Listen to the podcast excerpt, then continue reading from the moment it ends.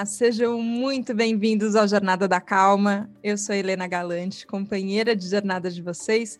Hoje tem uma grande companheira aqui com a gente, Carla Barrichello. Carla, seja muito bem-vinda. Que delícia estar com você para bater esse papo, Helena. Muito, muito feliz. Estou muito contente. Vou, vou contar para todo mundo, Carla, que a gente se conheceu num grupo de estudos e que você contando um pouco sobre como, como é a sua função dentro das ciências do bem-estar na Natura, você falou uma coisinha simples assim, um depoimento rápido sobre reuniões e como você começa as reuniões com um minuto de silêncio com a sua equipe. E eu falei: olha, é uma coisa que eu faço no podcast, mas eu acho que só dá para fazer no podcast, nas outras reuniões não dá. A hora que eu vi você falando, eu falei: não, peraí, que tem jeito sim, tem jeito de fazer. E você tem se dedicado a esses novos jeitos de fazer há muito tempo agora, não é, Carla?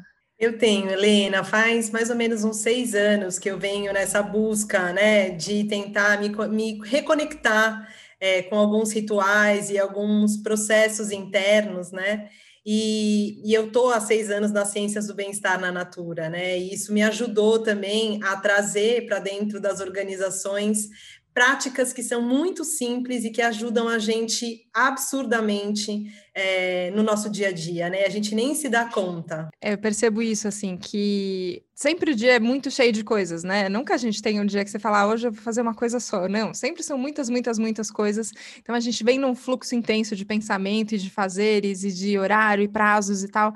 A hora que a gente vai começar aqui, eu falo, vamos parar só um minuto? Eu percebo que tudo parece que organiza aqui dentro, assim. Só que a gente não tira esse tempo de, de organização da gente com a gente mesmo, né? Eu dei um exemplo ali da reunião mas pode ser um momento interno com você. Você tem essas, não sei se dá para chamar de pausa exatamente, mas como se fossem essas lembranças assim de, epa, peraí, tô desconectada. Como é que eu me conecto agora? É uma coisa que fica Sim. na sua Sim, cada vez mais eu tenho estado mais consciente desses momentos, dessa necessidade desses momentos de pausa. Quando eu comecei a fazer isso na Natura, né, tendo um pouco, né, o mundo corporativo, é, às vezes ele te, não te deixa ser tão fluida e tão autêntica e original como a gente gostaria de ser, né? mas eu sinto que eu tenho um pouco do mandato, né, como uma gestora de ciências do bem-estar, para propor novas práticas, né?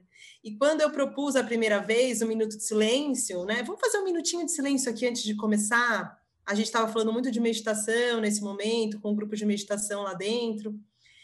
E aí as pessoas até acham estranho, né? Falam, ai, sério, um minuto de silêncio agora? A gente está atrasado, a gente vem de. A gente tem que resolver um monte de coisa. E aí, quando aconteceu esse um minutinho de silêncio e as pessoas voltaram, elas falaram: Nossa, eu acho que eu nunca fiz um minuto de silêncio desse jeito. E muda tudo.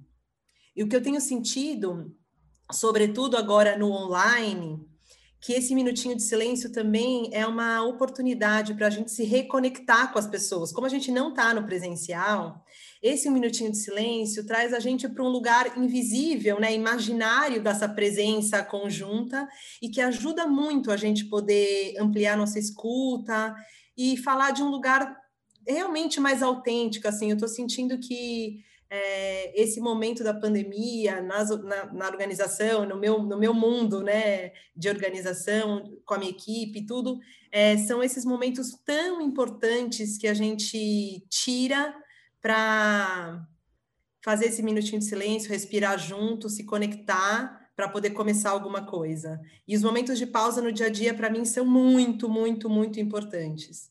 Uma outra prática que eu me lembro agora, assim, que eu, eu sempre é, comecei a propor, né, quando a gente começou o grupo de meditação dentro da Natura, é, é uma proposta né, que, eu, que eu levei a partir de um estudo que a gente fez, eu comecei a dar pequenas práticas de cinco minutinhos de meditação antes das reuniões, sobretudo com os gestores, né, que, que é o povo mais frenético ali, que não para nunca. E, e eu falava assim: respira, presta atenção na sua respiração. Quanto tempo faz que você não se dá conta que você respira?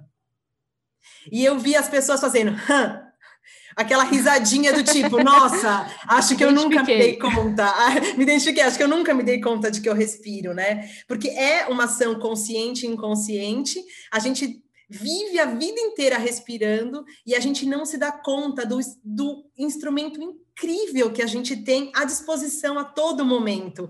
Então, a respiração, para mim, é uma grande ferramenta, nesse, nesse, sobretudo nesse momento de pandemia, mas na minha vida, assim, como um todo. Às vezes a conversa está difícil, respira. Às vezes vem um cansaço, respira e, e, re, e retoma a sua vitalidade, né? Eu sinto que a respiração tem muito a ver com a vitalidade. Eu tenho estudado muito esse tema e gostado muito de falar sobre ele. Nossa, muito legal. E, e eu, eu prestei atenção numa coisa é, que quando a gente respira fundo, muitas vezes a gente fecha os olhos, né? Ele tem um movimento que ele é um pouco introspectivo, assim. Você você olha para dentro e você começa a perceber quando você está inspirando, perceber quando você está expirando. Mas aqui a hora que a gente vai gravar, tem um momento que a gente costuma abrir os olhos, porque aí vamos começar, né? E muitas vezes, muitas vezes acontece disso ser é, não é exatamente ao mesmo tempo, mas é muito perto. E eu fico sempre feliz quando isso acontece. Eu falo: olha, teve um lugar que a gente criou conjuntamente aqui, as duas pessoas de olhos fechados, mas a gente criou e hoje isso aconteceu. E eu fiquei pensando se isso não é, se a respiração também não pode ser uma porta de entrada para esse lugar que você falou que ele, ele não é que ele é imaginário no sentido de que ele não existe, mas ele não está aqui no mundo da matéria, né? Esse lugar onde a gente se encontra digitalmente, a gente se encontra nesse mesmo lugar. E é muito curioso porque ele traz uma sensação de intimidade que a gente nunca se encontrou pessoalmente, né, Carla? Mas tem essa sensação de intimidade. É, você acha que a respiração pode tem, tem, do que você tem estudado, pode funcionar também como isso, como uma forma de, como se fosse sintonizar o rádio de duas pessoas para elas entrarem na mesma, na mesma faixa? Com certeza, com certeza. Inclusive nas relações amorosas, né? Um casal que respira junto, ele sincroniza o seu ritmo, né? Eu sinto que a respiração fala muito sobre ritmo. A gente não, a gente não percebe, mas quando a gente para para observar a respiração, a gente consegue a respiração traz notícias sobre esse mundo interno. E ela vai dizer: você está agitada, você está tranquila, você. Ela vai falar sobre como é que está o seu estado, e às vezes a gente não percebe. Você está com medo, você está com raiva.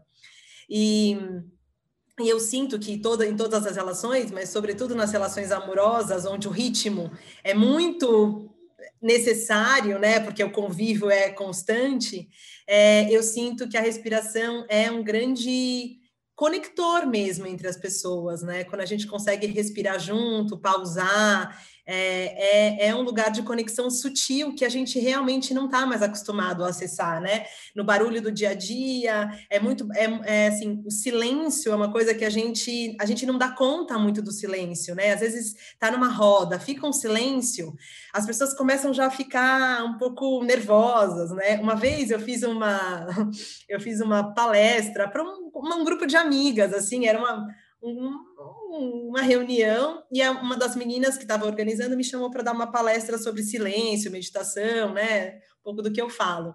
E aí, no meio da palestra, eu coloquei uma tela preta, falando de silêncio, da necessidade do silêncio, eu coloquei uma tela preta e fiquei 30 segundos em silêncio, na frente delas. Desespero, total.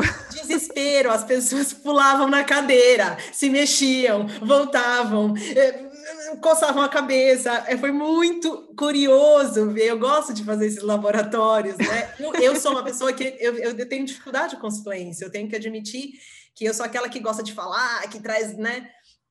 Mas aquele dia foi muito lindo, assim, me perceber fazendo silêncio, parada na frente de uma plateia de, sei lá, 10, 12 pessoas, e aquelas mulheres olhando para mim do tipo, fala, pelo amor de Deus. Nossa, me identifico muito, tanto com, com o incômodo que gera, quanto com a vontade de ficar em silêncio, mas é, parece que eu tenho isso, tenho tanto para falar, eu quero ouvir tanto que parece que tem que aproveitar o tempo, preencher com muitas palavras e coisas acontecendo, senão a gente não consegue. Só que é, eu sinto que, que tem uma diferença quando essa é, quase essa animação que vem da conversa, né? Que é de uma conversa que está fluindo e você fala, fala, fala, escuta, escuta, escuta, escuta. Tem, tem esse fluxo que é um pouco diferente da sensação de tem alguma coisa aqui que não está muito boa, então eu vou aumentar o volume do rádio para não prestar atenção no que está acontecendo. Então eu aumento o barulho como se fosse, não é? Total, total. É, essa sensação, né? O autoconhecimento é um pouco esse caminho, né? Esse caminho do silêncio e da, da autoobservação, e tem às vezes uma fantasia de que, ah, quando agora, quando eu entrar nesse caminho do autoconhecimento, vai ser maravilhoso. E você ouve tantos barulhos, tantos monstros, tantas coisas horríveis, que você fala assim: é melhor eu não silenciar, não vai dar muito certo porque eu não vou saber lidar com tudo que eu estou ouvindo. E ao mesmo tempo é esse o grande convite da vida, né? Da gente poder se ouvir, da gente poder silenciar, da gente poder dar espaço para essas emoções que às vezes é, não são tão positivas quanto a gente gostaria, mas que trazem também tantas informações sobre a gente, sobre caminhos de cura, caminhos de entendimento da nossa jornada, né? Então, eu acho que assim, apesar do barulho interno ser um pouco assustador, eu acho que é muito, muito válido. E eu me lembro de um professor meu que dizia que o workaholic é o mais preguiçoso de todos. E eu falava, sério? Por quê? Porque ele coloca o trabalho é, louco, né? Assim, esse trabalho frenético na frente de se conhecer e de se escutar, porque ele tem preguiça de se conhecer e de se escutar e de silenciar. Então ele coloca todo o trabalho na frente, porque dizer, ah, eu não tenho tempo para isso. Né? E tudo que a gente tem é tempo, né? Eu, eu, gosto muito de pensar sobre o tempo também. Eu acho que tudo que a gente tem é tempo. Que a gente precisa é priorizar e saber como é que a gente divide esse tempo para as coisas que nos vitalizam, né? E que nos empurram para frente nesse caminho maluco que é viver nesse planeta, né? Nossa, é... muitas vezes eu penso, falo, gente, que viagem que foi que eu entrei que eu vim parar aqui? Peraí, qual que era, qual foi o briefing dessa viagem? Porque eu... eu, acho que eu não devo ter entendido certo, gente. Será que era isso mesmo?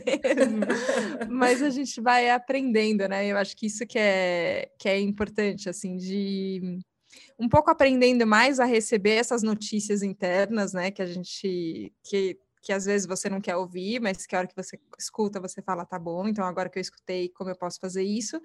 É, e também lidando com o tempo, como você falou, de um jeito diferente, assim, porque eu, eu percebo e eu acho que tem, enfim, é, é, até uma coisa hoje já medida, né, quando as pessoas falam de estado de flow, assim, é, como essa sensação de vitalidade que você falou, não necessariamente ela tá ligada a uma quantificação do tempo, né?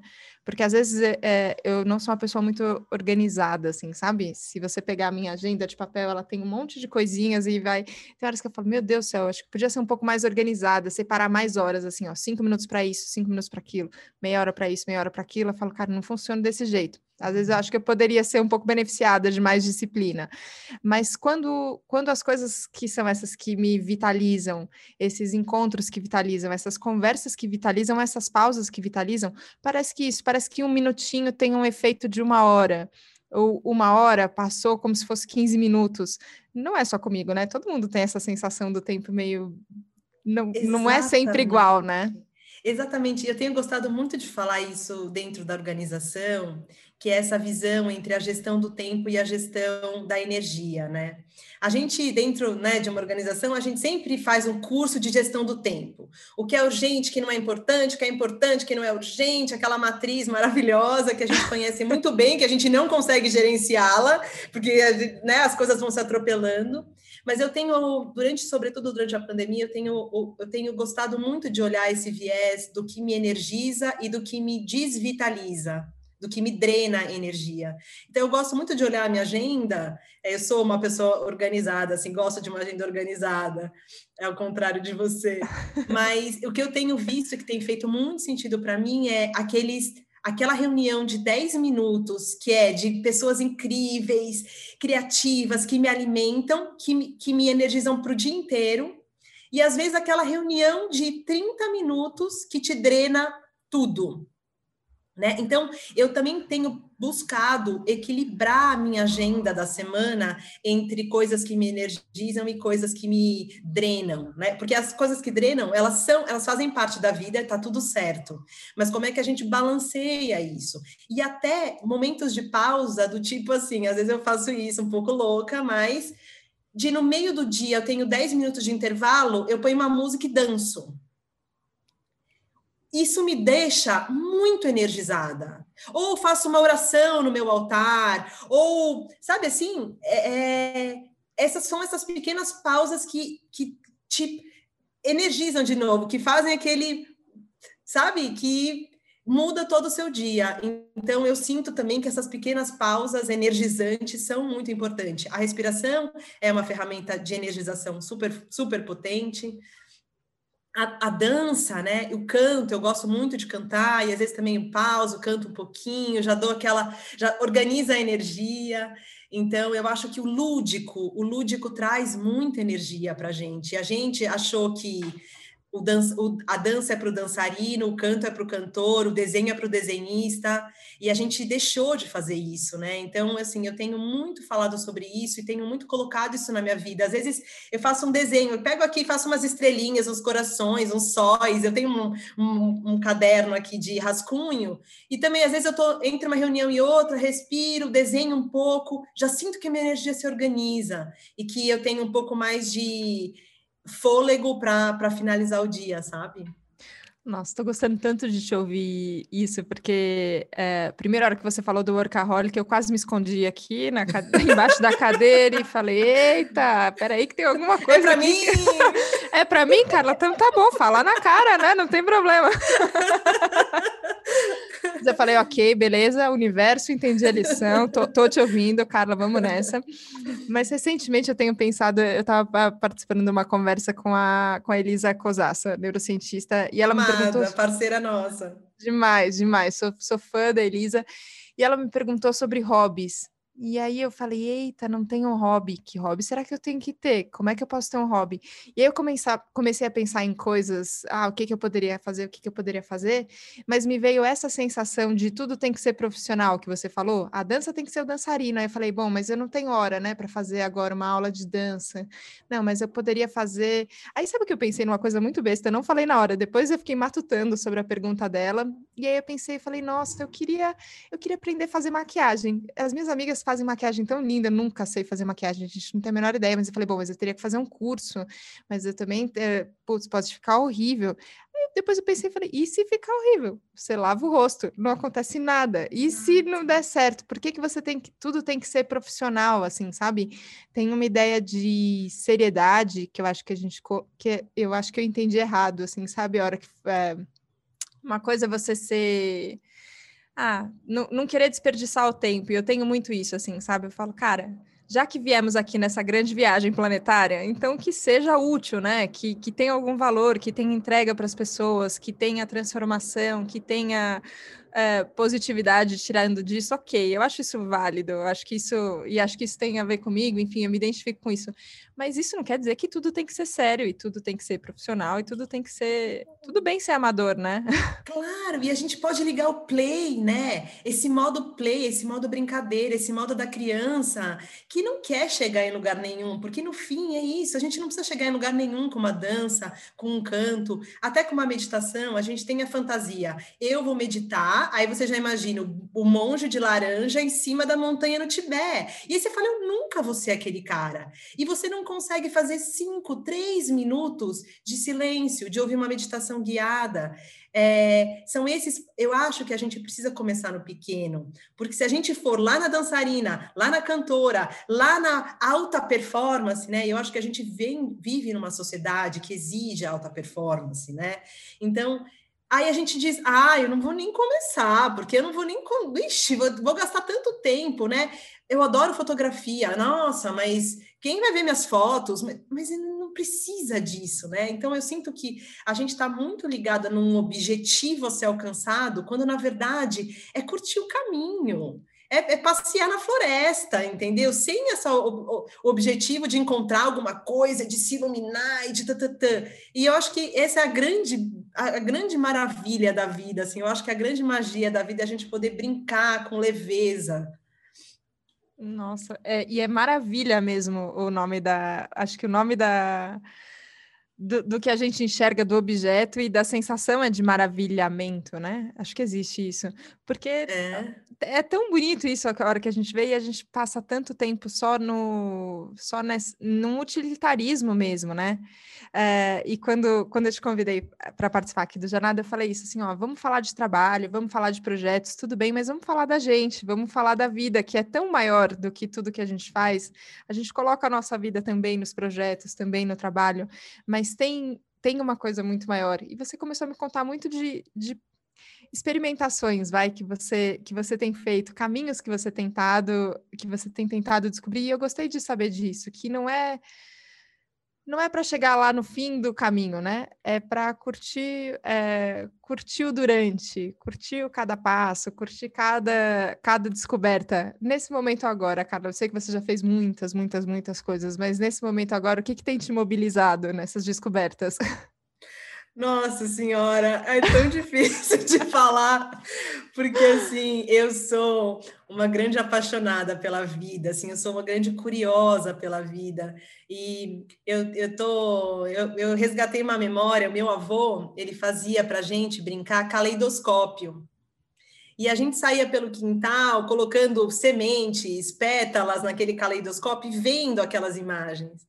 E eu tenho essa sensação de que essa, essa, essa infância caleidoscópica que eu tenho, ela está reverberando muito aqui para mim ultimamente, assim, porque eu, assim, eu gosto de poder olhar para muitas coisas, assim. Então, eu tenho estudos profundos é, sobre Maria Madalena, sobre o feminino, sobre o resgate desse, desse divino feminino é, nesse planeta a gente vem de uma sociedade que fala muito sobre o divino masculino, né? O Deus como esse, esse, essa entidade masculina. E eu venho muito gostando muito desses estudos do divino feminino, da história, sobretudo assim, realmente resgatando a pré-história, a história das mulheres. É, é, um, é um assunto que tem, eu tenho gostado muito. Eu tenho estudado um pouco do calendário maia um outro olhar sobre o tempo, o tempo natural. Para mim, o, o calendário gregoriano não tem feito muito sentido para mim nessa pandemia, assim, então tenho questionado muito sobre esse tempo natural, sobre a conexão com ciclos lunares.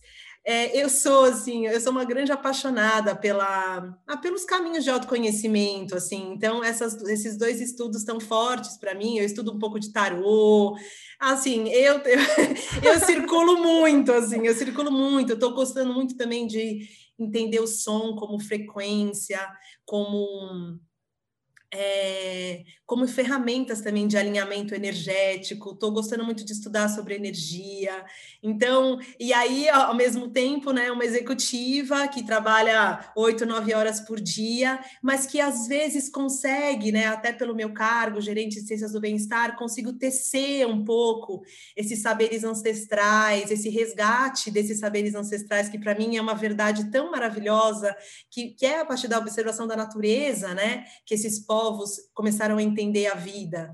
Então, eu vou tecendo, vou costurando levemente dentro da organização algumas ideias. Então, eu tenho gostado muito de fazer isso, eu sou muito feliz assim de poder trabalhar com bem-estar e viver e estudar e pensar e sentir esse bem-estar também na minha vida. Então, o bem-estar para mim permeia tudo. Então, eu estou estudando desde a serpente cósmica, do DNA, dos sons, do tarô, até a pesquisa científica validada, randomizada, é, orçamento, planejamento estratégico. Acho que é por isso que eu estou viva ainda hoje na Terra. Nossa. Maravilhoso. E essa imagem que você trouxe da infância do caleidoscópio, que a gente muda e ele se reorganiza, e reorganiza de novo, e reorganiza, e reorganiza, não é fixo, né? Ele não tem essa, essa rigidez que a gente estava falando antes da seriedade, mas ele contempla tudo, né? Porque tem espaço. Eu acho que isso que é o mais. É, te, é, parece que a gente deixou a coisa ou é uma coisa ou é outra, né? Então, ou você é executiva ou você está interessada no autoconhecimento, né? E não é assim. Exatamente. Exatamente. Eu sinto assim que a gente tem, a gente tá, tá, tá passando um rolo compressor nas nossas almas, né? A gente tá é muito endurecido, a gente tá muito pasteurizado. Pasteurizado também é uma palavra que está bem forte aqui comigo, sabe? Porque é isso, a gente não, não, não permite essa vida que se manifesta em diferentes cores, em diferentes movimentos, é sempre tudo igual, é tudo, né? Assim, a gente fala de diversidade, mas o quanto de fato a gente acolhe a diversidade, né? O quanto a gente acolhe a nossa diversidade de emoções, de sentimentos, de sensações, de estados, né? Estados físicos. Então, eu sinto que essa visão do caleidoscópio, assim, ela, ela é um resgate da nossa alma, né? Eu estava brincando outro dia, eu, a gente fala muito sobre sustentabilidade na natura e a gente tem muitas pessoas que falam sobre isso, ativistas mesmo do meio ambiente, e eu dizia, eu não sou ativista, né, do meio ambiente. Eu reciclo meu lixo, eu faço minhas coisas como orgânico, mas eu não sou assim esse fervor. Eu sou ativista do quê? E aí me veio assim, eu sou ativista da alma. Ao mesmo tempo, enquanto eu desperto a minha alma desse rolo compressor que tá difícil, porque a gente tá vivendo tempos difíceis, eu também quero de alguma forma plantar sementinhas que despertem a alma das pessoas. Então eu sinto que essa é minha um pouco do meu faz, do, do meu fazer nesse planeta. É um lindo fazer, gostei disso, Carla, ativismo da alma. A gente não coloca no LinkedIn assim? Não coloca. Quem sabe um dia a gente vai colocar, não é?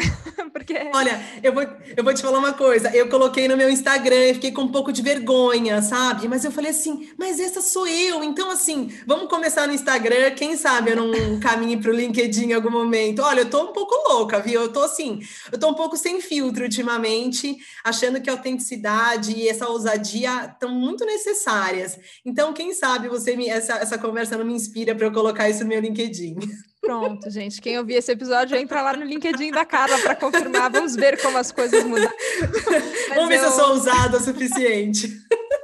Ah, mas eu acho autêntico, como você falou isso, é uma busca por autenticidade e por coerência interna, assim, sabe?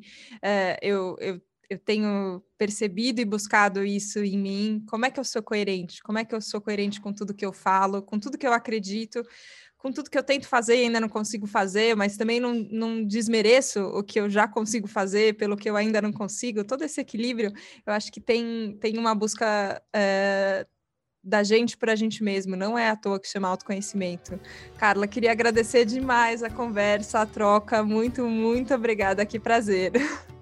Eu que agradeço imensamente, Helena. Essa, essa sua jornada da calma é realmente assim um, um respiro para a gente e um suspiro para a gente poder passar por, essa, por tempos tão difíceis. Eu te agradeço imensamente o seu servir. Obrigada, obrigada. Obrigada a você que respirou, suspirou junto com a gente hoje aqui no Jornada da Calma. Muito obrigada pela companhia, pela confiança. Lembrando que está no ar no catarse.me barra Jornada da Calma a campanha de pré-venda do livro do Jornada da Calma, uma comemoração dos 100 primeiros episódios. Esse episódio da Carla já é para depois, já é para o segundo livro que eu já estou avisando. Mas o primeiro está lá para você é, participar desse projeto, apoiar e garantir o seu, se assim você quiser. Muito, muito obrigada por estar aqui na Jornada da Calma. A gente se vê na próxima segunda. Até lá, respirem. Um beijo. Tchau, tchau.